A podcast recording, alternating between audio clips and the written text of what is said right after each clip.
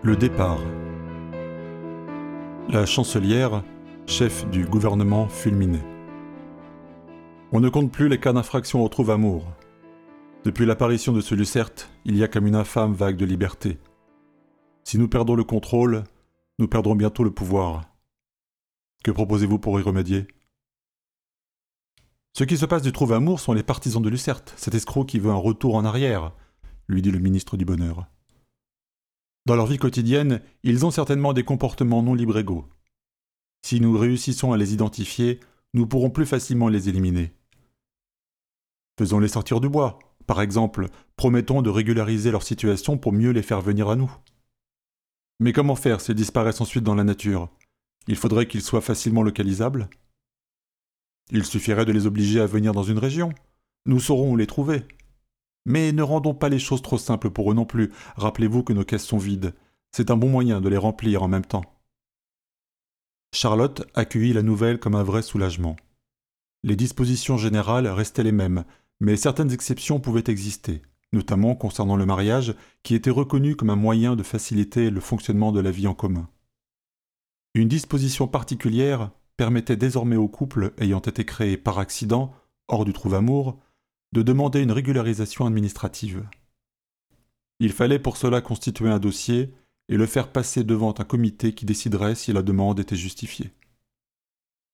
Pour Charlotte et Antoine, c'était enfin la solution pour sortir de la clandestinité. En contrepartie de cette régularisation, on demandait aux époux de partir vivre dans une des régions les moins peuplées et les moins développées, dans le sud-ouest.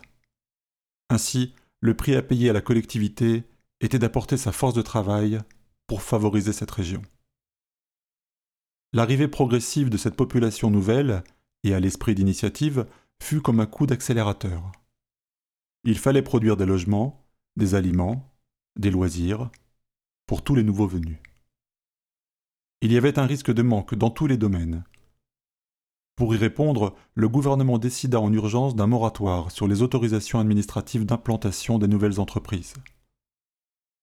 Tout ce que le pays comptait comme créateurs, entrepreneurs, se rua alors vers le sud-ouest pour prendre part à l'aventure. Un écosystème se mettait en place de façon chaotique, provoqué par quelques libertés nouvelles, dans lequel s'engouffraient ceux qui les désiraient depuis toujours et ceux qui voulaient en tirer les fruits.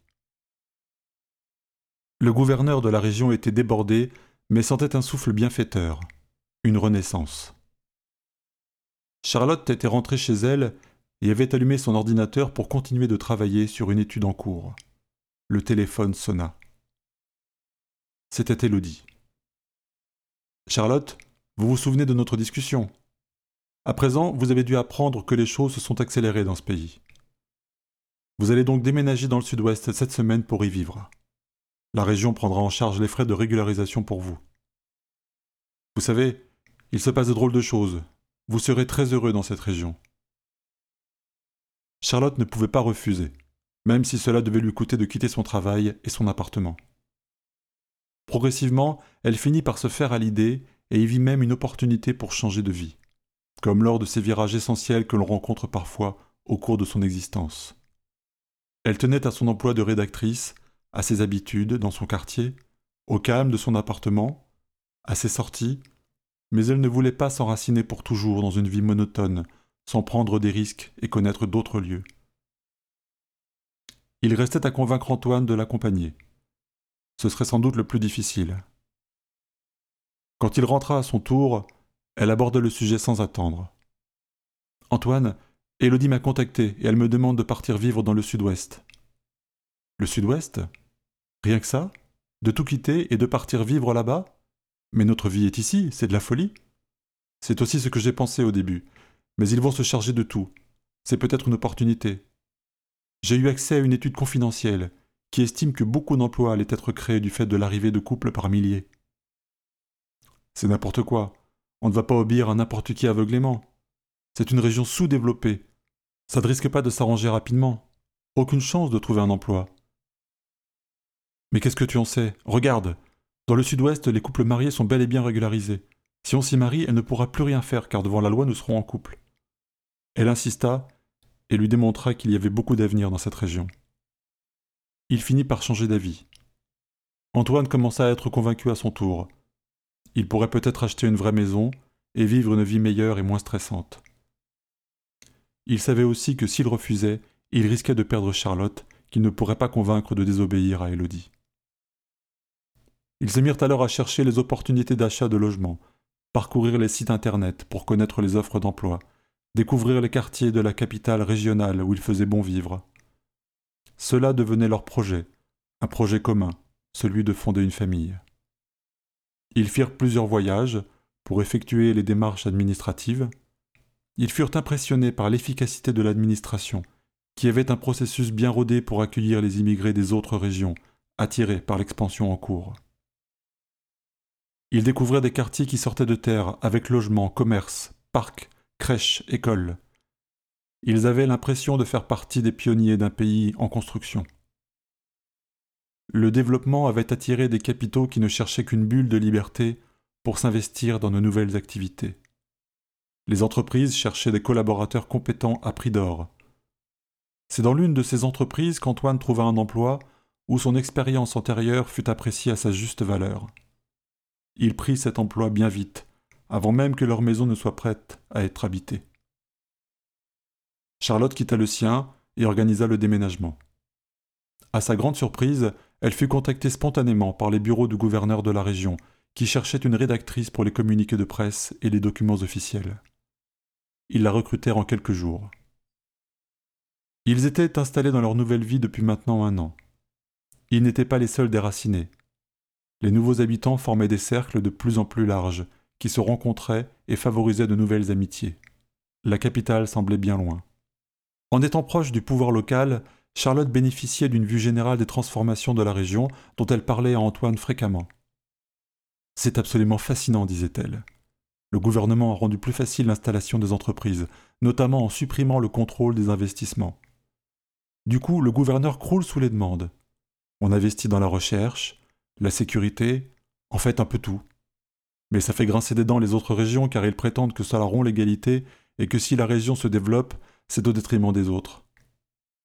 Il fallait s'en douter, répondit-il. C'est assez bizarre de favoriser une région en mettant de côté les principes de libre égal. C'est même choquant, en fait. Ça m'étonnerait que ça dure indéfiniment. Si quelque chose se développe quelque part, c'est forcément que ça se développe moins ailleurs. Quelques mois plus tard, une nouvelle secoua le pays.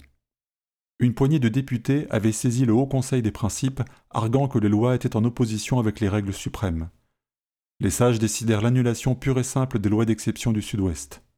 Elles devaient s'interrompre immédiatement. En réalité, il s'agissait du lancement de la seconde phase du plan.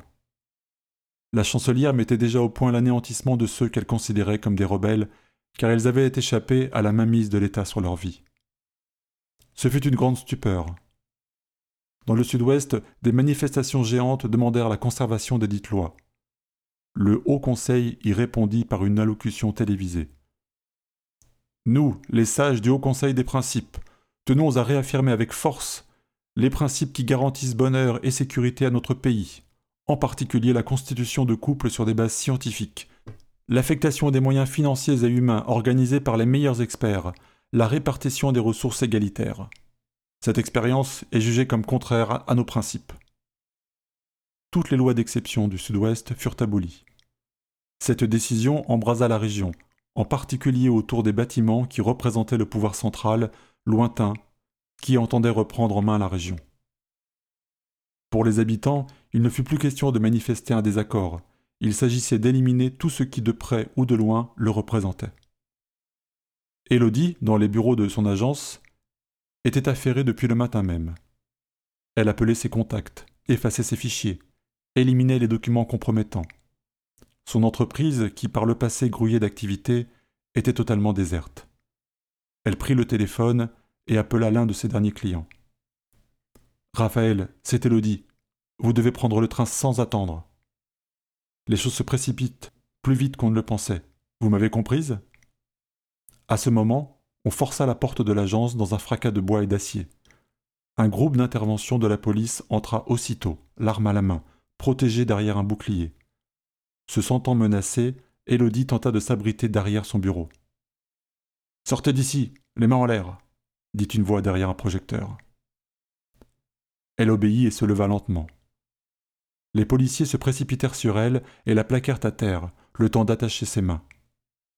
Ils la levèrent de force et l'obligèrent à avancer. Pendant ce temps, d'autres membres d'intervention empoignèrent son ordinateur et les derniers papiers qui traînaient, avant de repartir dans le fourgon noir de la police. L'opération n'avait pas duré dix minutes. Ils arrivèrent dans un grand bâtiment de béton à l'extérieur de la ville, protégé par une épaisse enceinte et plusieurs points de contrôle. Elle savait qu'il s'agissait du centre d'interrogation et de détention hyper sécurisé dont l'existence avait fini par fuiter, mais dont on ne savait pas grand-chose en réalité. Ils entrèrent par une porte blindée, isolée, comme placée au hasard au centre du mur. Ils la placèrent dans une salle totalement noire, face à un écran allumé. Elle devina qu'elle était observée, peut-être par une vitre sans teint, certainement par plusieurs caméras. La raison de son arrestation ne faisait pas de doute. Elle faisait partie de la résistance. Le nouveau gouvernement avait bien l'intention de reprendre en main la situation en éradiquant les réseaux rebelles.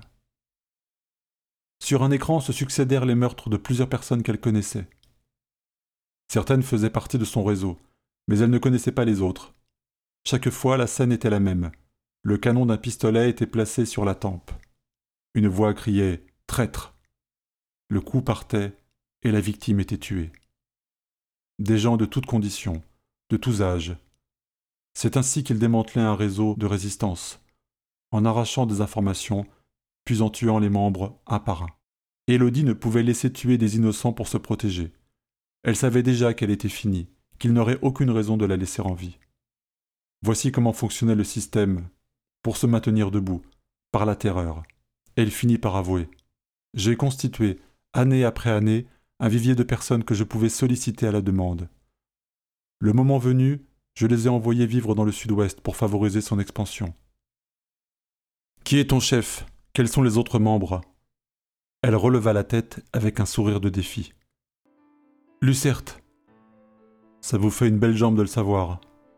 De toute façon, vous avez déjà perdu vous crèverez dans votre pourriture. Un canon s'approcha de sa tempe.